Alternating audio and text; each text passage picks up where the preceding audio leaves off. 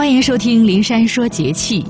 谷雨，谷雨是二十四节气的第六个节气。每年的四月十九号到二十一号，太阳到达黄经三十度为谷雨，源自古人的“雨生百谷”之说。清明断雪，谷雨断霜。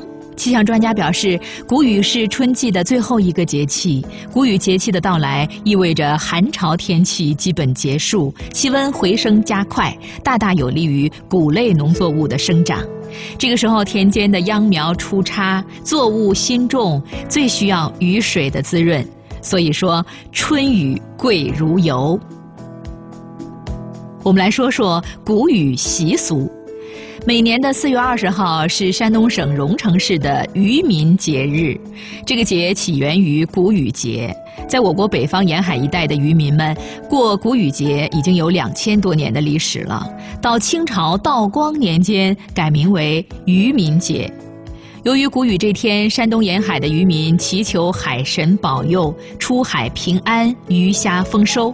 所以，今天富裕起来的荣成渔民在谷雨这天仍然隆重的举行祭海活动，向海神娘娘敬酒，然后扬帆出海捕鱼。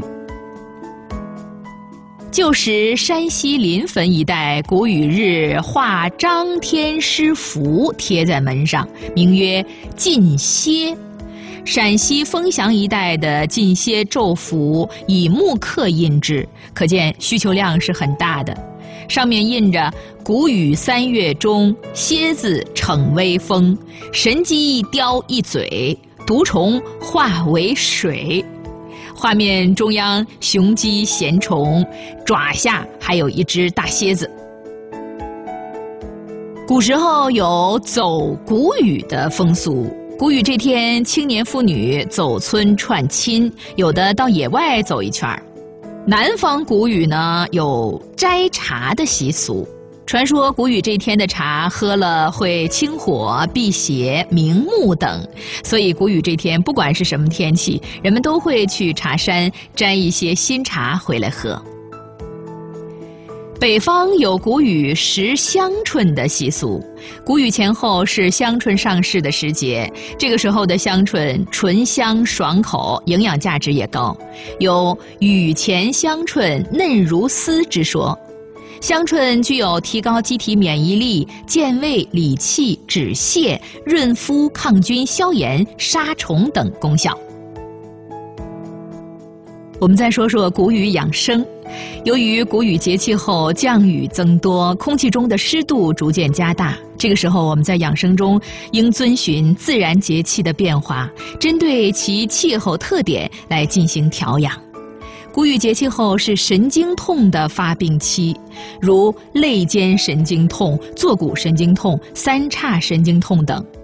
同时，由于天气转热，人们的室外活动增加，北方地区的桃花、杏花等开放，棉絮、柳絮四处飞扬。过敏体质的朋友应该注意防范花粉症及过敏性鼻炎、过敏性哮喘等。在饮食上，应该减少高蛋白质、高热量食物的摄入。春季肝木旺盛，脾衰弱。谷雨前后十五天及清明的最后三天中，脾是处于旺盛时期的。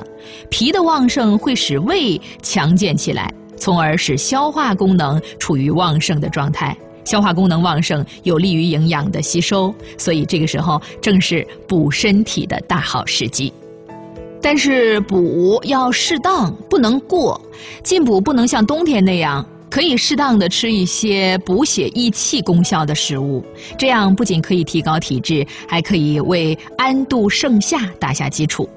谷雨前后还适宜食用一些能够缓解精神压力和调节情绪的食物，比如说多吃一些含 B 族维生素较多的食物，对改善抑郁症有明显的效果。